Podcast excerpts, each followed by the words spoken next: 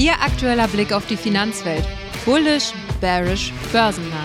Jetzt bei Campers Börse. Ganz herzlich willkommen zurück zu einer neuen Episode Campers Börse und wir steigen direkt ein, denn ich habe heute einen ganz besonderen Gast für Sie, nämlich Andreas Lipkau. Der Marktexperte gibt uns nämlich einen sehr, sehr detaillierten Überblick über alles, was gerade an den weltweiten Finanzmärkten so los ist. Aber vorher geht's zu meinem kleinen Marktüberblick, wenn ich das mal so nennen darf. Ja, der DAX kämpft um die 17.000er Marke. Im Laufe des Tages waren wir auch schon wieder drüber. Also könnte man jetzt dann so langsam sagen, vielleicht wird die 17.000 ja mal so langsam endlich mal zu Unterstützung anstatt dass wir es als Widerstand sehen. Denn wir haben natürlich auch sehr, sehr gute Vorzeichen aus den USA von der Wall Street, SP 500 mit einem neuen Allzeithoch und natürlich auch der Nasdaq wieder sehr, sehr stark heißt. Also die Vorzeichen sind gut. Aus Asien kam heute nichts, denn da haben die japanische und die chinesische Börse heute mal Pause. Es ist nämlich ein Feiertag. Anführen tut den DAX heute Siemens Energy. Ja, Sie haben es richtig gehört. Siemens Energy sehr stark und zwar 5% hat die Aktie heute im Laufe des Tages gemacht. Ja, das in der vergangenen Woche erreichte Mehrmonatshoch rückt demnächst also wieder in greifbare Nähe. Der Energiekonzern profitiert dabei noch von zwei neuen Kaufempfehlungen, die der Aktie natürlich nochmal Potenzial zusprechen. Das Windkraftanlagengeschäft des Energiekonzerns dürfte das Schlimmste hinter sich haben, schrieben die Experten der Bank of America. Sie haben nämlich ihr Kursziel von 13 auf ganze 20 Euro angehoben. Damit sehen sie also noch reichlich Luft nach oben und stufen die Aktie von neutral auf Kaufen ein. Da muss man sagen, das ist natürlich mal wieder was ganz Neues. Und zwar, dass, dass eine Bank bzw. eine Investmentbank die Siemens Energy mal wieder auf Kaufen setzt. Ja, also das sind natürlich wirklich sehr, sehr gute Vorzeichen. Nach einem kleinen Rücksensor Ende der vergangenen Woche knüpft Siemens Energy mit einem Kursgewinn vom Montag an die Erholung also wieder weiter an. Ja, Sartorius war dann leider der Verlierer und man musste wirklich einen Verlierer suchen, denn heute läuft eigentlich alles sehr, sehr gut an der deutschen Börse. Sartorius zwischenzeitlich anderthalb Prozent im Minus, denn die Aktie von Sartorius hat sich in den vergangenen Monaten wieder deutlich von ihren Tiefs vom Oktober 23 im Bereich von 215 Euro gelöst. Zuletzt hatte das Papier dann bei 342 Euro und damit 49 Prozent höher datiert. Nach einer Kapitalmaßnahme in der vergangenen Woche und Neuigkeiten zur Dividende steht die Aktie aber, wie gerade schon gesagt, etwas unter Druck, minus anderthalb Prozent ungefähr. Der Aufsichtsrat der Sartorius AG hat in seiner jüngsten Sitzung der Empfehlung des Vorstands zugestimmt, der Hauptversammlung am 28. März 2024 für das Geschäftsjahr 2023 eine Dividende von 74 Cent je Vorzugsaktie und je 73 Cent je Stammaktie vorzuschlagen. Ja, damit würde die Ausschüttungssumme 50,7 Millionen Euro betragen. Das wäre etwa nur halb so viel, wie im vergangenen Jahr gezahlt wurde. Das waren jetzt natürlich ein paar Zahlen, ich weiß, aber das war jetzt natürlich wichtig, um es zu verstehen. Und wie gesagt, wenn natürlich nur halb so viel ausgeschüttet wird, klar, dass die Anleger da natürlich nicht wirklich froh drüber sind. Man muss natürlich auch noch dazu sagen, die Aktie von Sartorius hat zuletzt die wichtige 200-Tage-Linie zurückerobern können, die nun als wichtige Unterstützung fungiert. Der Aktionär sieht aber gute Chancen, dass die Erholungsbewegung weitergehen wird. Als nächstes gilt es also, die Hürde im Bereich Bereich von 350 Euro nachhaltig zu überwinden. Und dann noch das letzte Wichtige, am 16. Februar legt Sartorius seine detaillierten Geschäftszahlen vor. Heute bei mir zu Gast der Marktexperte Andreas Lipkau. Schön, dass Sie heute bei mir zu Gast sind. Hallo Herr Kemper, vielen Dank für die Einladung. Ich freue mich auf das Interview. Ja, wir haben ja viel zu besprechen. Ja. Und ähm, ja, es geht ja, sage ich mal, an den Börsen gerade eher hoch und runter. Bei uns zum Glück im Westen, USA und Deutschland geht ordentlich hoch. China ist dann natürlich ja seit dem ganzen letzten Jahr eher schwach dabei. DAX mhm. kämpft natürlich um die 17.000er Marke. Heute sind wir wieder drüber. Ähm, ja, geschossen, könnte man schon wieder fast sagen. Woran liegt das aktuell, sag ich mal, also diese, dieser riesengroße, diese riesengroße Spanne zwischen dem Westen und dann vielleicht gerade auch China? Ja, das ist eine schöne Frage. Vor allen Dingen würden sich natürlich hier auch viele Neubörsianer wundern. Man denkt ja eigentlich, dass die Börsen dann immer in einem Trend mit nach oben laufen. Das tun sie halt nicht, weil wir hier zum Beispiel noch die Abstrahleffekte aus der Zinspolitik des letzten Jahres haben. Und hier sind ja die USA wesentlich weiter fortgeschritten als zum Beispiel Europa. Und das zeigt sich dann eben dadurch, dass man hier bereits schon wesentlich später im Zinszyklus ist und annimmt, dass eben die Zinsen dort bald wieder gesenkt werden. Da gehen wir sicherlich nachher auch nochmal drauf ein. Das spielt zumindest mal eine wichtige Rolle, gerade wenn man sich das Verhältnis zu Europa ansieht, wo die EZB ein bisschen zögerlicher war und erst mit sechsmonatiger Verzögerung dann eben den Zinszyklus dort zum Anheben äh, sich äh, durchgerungen hatte und demzufolge dann natürlich auch so ein bisschen hinterherhinkt eben mit der Bekämpfung zum Beispiel von der Inflationsentwicklung und natürlich dann auch möglichen Zinssenkungen. Das ist ein Grund, warum in den USA die Börsen wesentlich besser performen als zum Beispiel in Europa. Der andere Grund ist der, dass in den USA die Unternehmen, die dort die Börsen nach oben ziehen, insbesondere aus dem Tech-Sektor kommen. Es sind eben die Nvidias, die Amazons, die Apples dieser Welt, also wirklich diese Multibillionen US-Dollar-Unternehmen, also die richtig großen Dickschiffe, die die amerikanischen Börsen nach oben gezogen haben. Und in Europa haben wir eben hier wirklich noch ein Manko dahingehend, dass wir eben nicht so eine großen Unternehmen haben, die eben so stark im Fokus stehen, also Technologie, technologisiert. Die Technologiebranche ist eben hier in Europa sehr dünn gesät. Und selbst wenn man sich solche großen Unternehmen wie aus dem DAX ansieht, wie eine SAP, die legen eben nur in Anführungsstrichen 200 Millionen Euro auf die Waage, also sind teilweise noch nicht mal ein Fünfzehntel so groß wie eine Apple. Und das ist so ein bisschen der Unterschied, warum eben Europa und die USA so auseinanderdriften. Dann haben wir natürlich einen ganz wesentlichen Aspekt noch zu benennen, dass die Wirtschaft in den USA wesentlich homogener ist als in Europa. Also hier haben wir ganz, ganz viele kleine Volkswirtschaften, die eben die EWU bilden.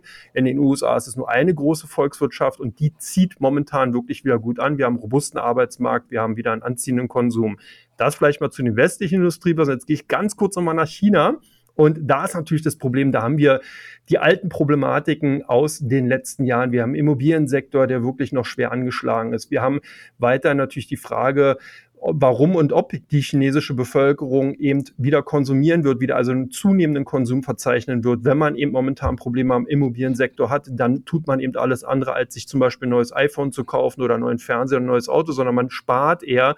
Und das sehen wir momentan in der binnenkonjunkturellen Entwicklung. Und hier haben wir auch jetzt einen anderen Abfärbeffekt. Da bin ich auch schon quasi durch mit den äh, Kausalgefüge dass natürlich Europa ganz klar darauf erwartet, dass in China wieder anspringt, dass die Konjunktur in China wieder prosperiert und dass dadurch natürlich auch die schwer exportlastigen Unternehmen, zum Beispiel aus Deutschland und Frankreich, davon profitieren können. Jetzt haben wir ganz, ganz viel darüber gesprochen. Ich hoffe, man hat trotzdem noch so ein bisschen einen Überblick behalten. Mit Sicherheit. Mit Sicherheit. Nee, es ist ja auch sehr, sehr interessant, weil die Leute, die sage ich jetzt auch mal vielleicht gerade auch neue Leute, die sehen das natürlich, okay, China ist wirtschaftlich, ja, natürlich kein schlechtes Land, nur die Börse sieht natürlich schon seit Monaten es wirklich sehr, sehr schwach aus. Jetzt hatte die, Bör die, die Börse, die chinesische Regierung hatte ja jetzt auch vor ein paar Wochen angekündigt, dass man da ja eine ganze, ganze Menge Geld reinpumpt, haben sie ja auch gemacht.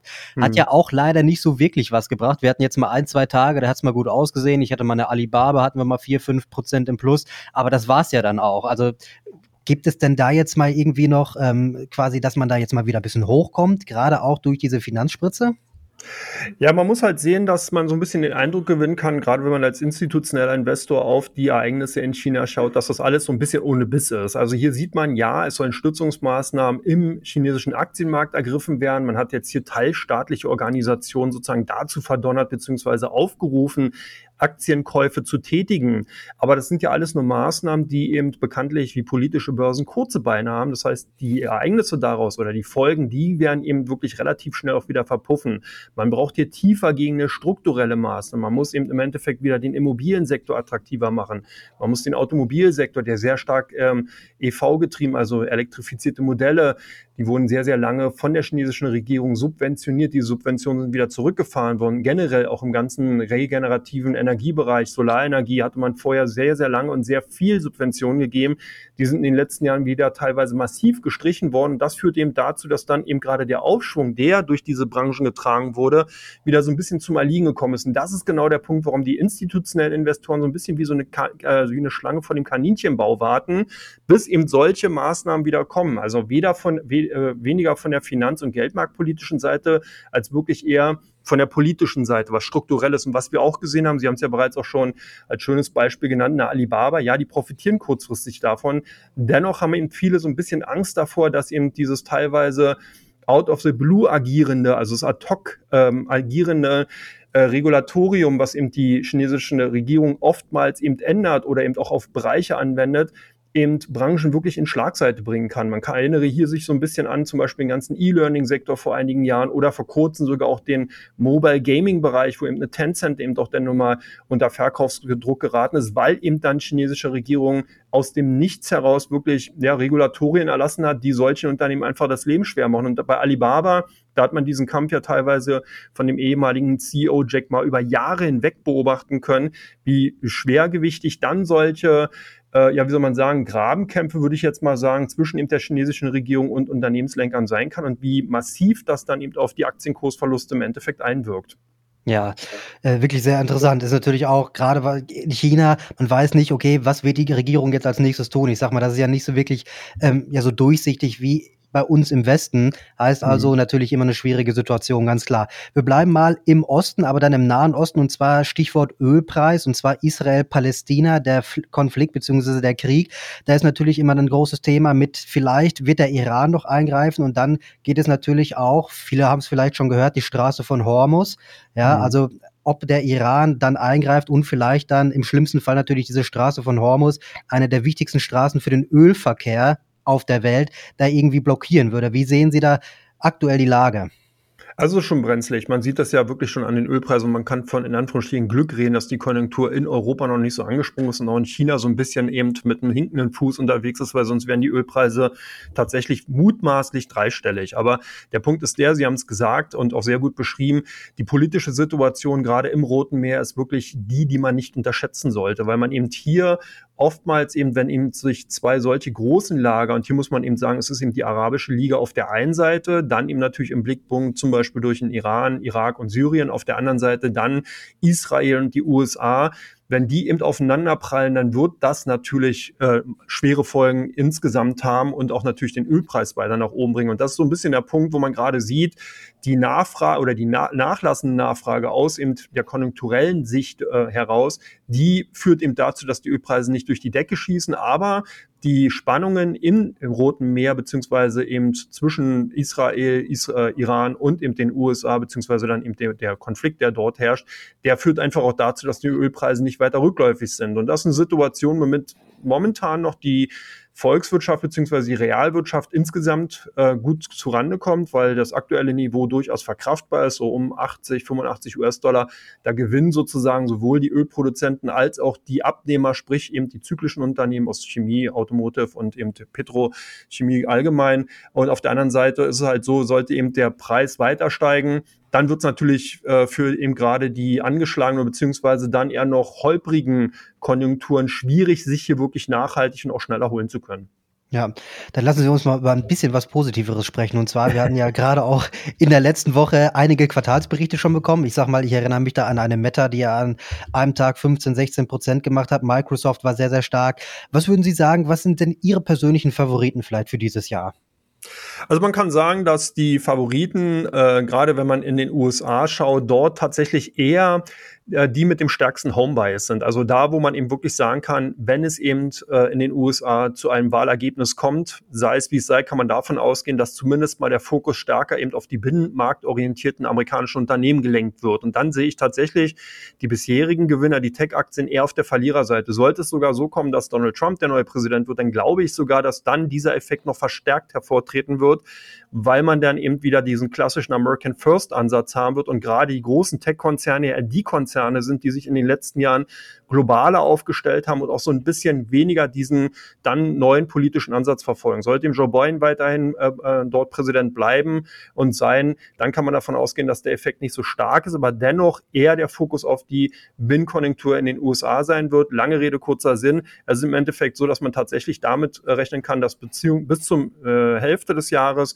die Technologiewerte weiterhin favorisiert sein werden. Dann so ein kleiner Shift kommt in Richtung zyklischer Alt Economy Werte, also klassischerweise aus dem Automotive-Sektor, aus dem Chemiesektor und vielleicht sogar natürlich aus dem Ölsektor, weil USA ja quasi in der Situation ist, als größter Ölexporteur der Welt, hier natürlich davon zu profitieren, dass eben der Ölpreis äh, auf einem hohen Niveau dann eben auch Gewinne für die Ölunternehmen bringt.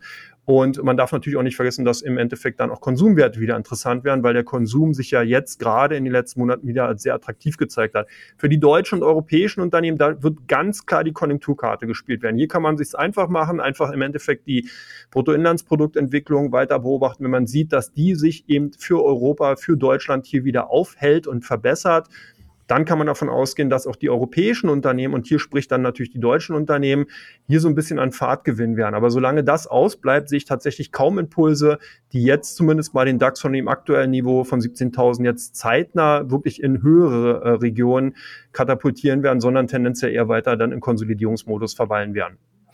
Ja, Sie sind ja natürlich auch neben dem Marktexperten sind Sie ja jetzt auch Buchautor. Sie haben jetzt vor kurzem natürlich erst Ihr neues Buch Erfolgreich strategisch anlegen herausgebracht.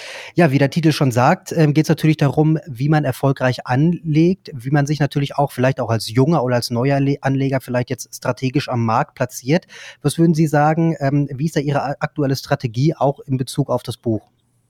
Also hier kann man ganz klar sagen, zum einen ist, sind alle diejenigen, die jetzt gerade den Weg an die Börse gefunden haben, haben eigentlich eine ideale Ausgangssituation. Vielleicht nicht unbedingt von den Kursentwicklungen, sicherlich ist es schwierig, dort jetzt auf die richtige Branche zu setzen und da waren die letzten 15 Jahre mit Sicherheit einfacher, aber man hat jetzt die Möglichkeiten, ein normales Zins- und Finanzmarktumfeld reinzukommen und eben da auch zu kennenzulernen und auch zu wissen, sich anzueignen, wie Börsen tatsächlich funktionieren. Also wir sind aus dieser Sonderlocke, aus dieser Sonderrolle raus. Jetzt muss man so ein bisschen sehen, meine Strategie ist natürlich momentan let the profit run and go with the flow. Diese ein, beiden ja, Sprüche, die eigentlich schon relativ stark durchgenuddelt sind, drücken es aber gerade aus. Das heißt, wenn man eben zum Beispiel in einer Nvidia oder einer Supermicro, also in den großen Technologiewerten, die eben mit Fokus auf KI und Halbleitersektor sind, in drin ist, dann sollte man natürlich auch die Gewinne entsprechend laufen lassen. Der zweite Punkt ist der, unbedingt im Endeffekt weiter erstmal auf die Favoriten setzen, weil das große Geld, das Smart Money geht auch dort rein. Also das heißt, wenn eben die großen institutionellen Investoren in solche Aktien investieren,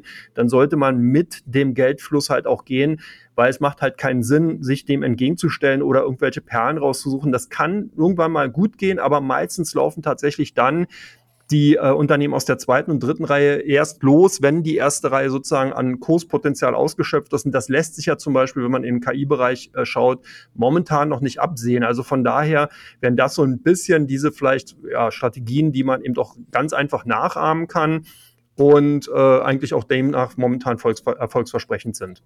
Ja, äh, im, Buch insgesamt acht Artikel, es geht, äh, beziehungsweise acht Kapitel, es geht sehr detailreich natürlich, gerade auch was die Marktstrategie angeht oder auch charttechnisch wird natürlich auch erklärt. Was würden Sie sagen, an wen ist das Buch gerichtet? An Anfänger, vielleicht auch Fortgeschrittene eher? Ja, so tatsächlich an beide Parteien. Klar, was soll ich jetzt anderes auch sagen, aber ich habe wirklich auch darauf geachtet, dass sowohl der Profi als auch der Anfänger hier wirklich Lust am Lesen hoffentlich hat und auch viel, viel Informationen bekommt. Mir ist nämlich bei dem Schreiben des Buches beziehungsweise auch bei der Recherche eben bei Detailinformationen, die ich natürlich dann im Endeffekt auch zusammengetragen habe und auch nochmal überprüft habe, aufgefallen, dass einfach auch viele Dinge sich massiv gewandelt haben in den letzten Jahren. Ich bin jetzt seit 1995 an den Börsen aktiv und ich kann sagen, dass wirklich sich die Börsenlandschaft massiv verändert hat. Damals ist man noch mit Telefon an den Ohren durch den Börsensaal gerannt. Heute sitzt man vor dem Screen und klickt halt im Endeffekt nur noch auf den Kauf- und Verkaufsknopf oder Button. Und das ist natürlich eine komplette Änderung, die eben vielen in dieser Form nicht vielleicht so bewusst ist. Aber interessant ist natürlich auch, dass sich gerade bei der Dominanz von Börsenplätzen viel geändert hat, dass sich natürlich auch bei den Handelsgebaren, bei den Handelsaktivitäten viel geändert hat. Und das sind alles Dinge, die dort in dem Buch äh, Platz gefunden haben und die sowohl interessant sind für Anfänger als auch für Fortgeschrittene. Und natürlich kriegen auch Anfänger hier die Möglichkeit, Handelsstrategien, Risikomanagement, äh, Ansätze äh, aufgezeigt zu bekommen. Und Profis können halt über, äh, überprüfen und sehen, ob diese dann für sie auch entsprechend passen und ob sie sie vielleicht auch schon anwenden. Ja, ich muss sagen, da kann ich Ihnen nur zustimmen. Ich habe das Buch natürlich auch schon gelesen. Ich muss sagen, sehr, sehr interessant. Ich bin ja jetzt, sage ich mal, auch kein Börsenanfänger mehr, sondern ein bisschen kenne ich mich natürlich auch aus. Und mhm. äh, ja, also es ist wirklich für jeden wirklich was dabei. Und äh, Sie haben gerade was ganz Wichtiges gesagt, und zwar die Dinge haben sich massiv geändert. Sie haben natürlich auch weitaus Erfahrung, äh, weitaus mehr Erfahrung als ich, sind schon viel länger dabei. Was würden Sie also sagen in der gesamten Erfahrung, die Sie gesammelt haben, gerade jetzt natürlich auch, dass das Handeln heute viel, viel einfacher ist als früher? Ja, Sie haben es gerade angesprochen, mhm. jeder hat vielleicht die App auf dem Handy, mit der er dann ganz schnell eine Aktie kaufen, verkaufen kann. Was würden Sie oder den, den besten Tipp, den Sie einem jungen Anleger geben könnten? Also da cluster ich das mal. Also zum einen ganz klar die Risiken beachten und vorher einschätzen. Das ist der, der, der wichtigste Punkt, den man machen sollte, bevor man überhaupt auf den Kaufbutton drückt. Und dann der zweite Punkt ist der sofort agieren, wenn es anders kommt, als man vorher gedacht hat. Also hier nicht in irgendwelche Buy and Hope, Schockstarren verfallen. Das geht oftmals in die Hose, wie man es oft bei anderen oder bei Unternehmen in der letzten Zeit gesehen hat, sondern wirklich agieren, stringent dem folgen, was man sich vorher vorgestellt hat. Und das ist, denke ich mal, so ein Aspekt, der ganz, ganz wichtig geworden ist. Der war früher anders, da konnte man viel aussitzen. Das ist heute aber teilweise wirklich tödlich und kann bis zu 80, 90 Prozent Kursverluste bringen, wenn man da dieser Maxime nicht folgt. Ja, Herr Lipko, dann sage ich vielen Dank für Ihre aktuelle Einschätzung vom Markt. Ja, vielen und, Dank, Herr Kemper, dass Sie mich eingeladen haben. Ja, sehr gerne. Ich hoffe, vielleicht, vielleicht hören wir uns ja nochmal in Zukunft. äh, ja, liebe Zuschauer, ich hoffe, es hat Ihnen gefallen. Es war ja wirklich ein sehr, sehr detaillierter Marktüberblick vom Marktexperten Andreas Lipkau und Ihr neues Buch finden Sie unter dem Plassenbuchverlag Erfolgreich strategisch anlegen. Wir hören uns morgen in der nächsten Folge Campers Börse. Bis dahin.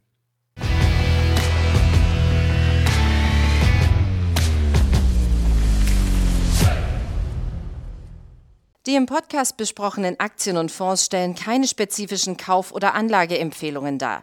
Die Moderatoren oder der Verlag haften nicht für etwaige Verluste, die aufgrund der Umsetzung der Gedanken oder Ideen entstehen.